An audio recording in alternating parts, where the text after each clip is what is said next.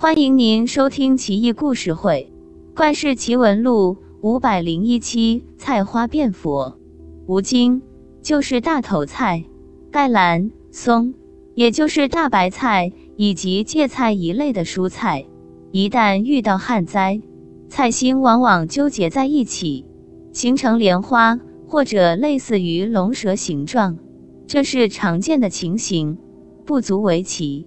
熙宁年间，太子宾客李吉之出任润州知州。李吉之清廉自守，笃信佛教。他在后花园辟了一块菜地，播种、施肥、浇水，亲力亲为。其实润州大旱，百姓岌岌可危。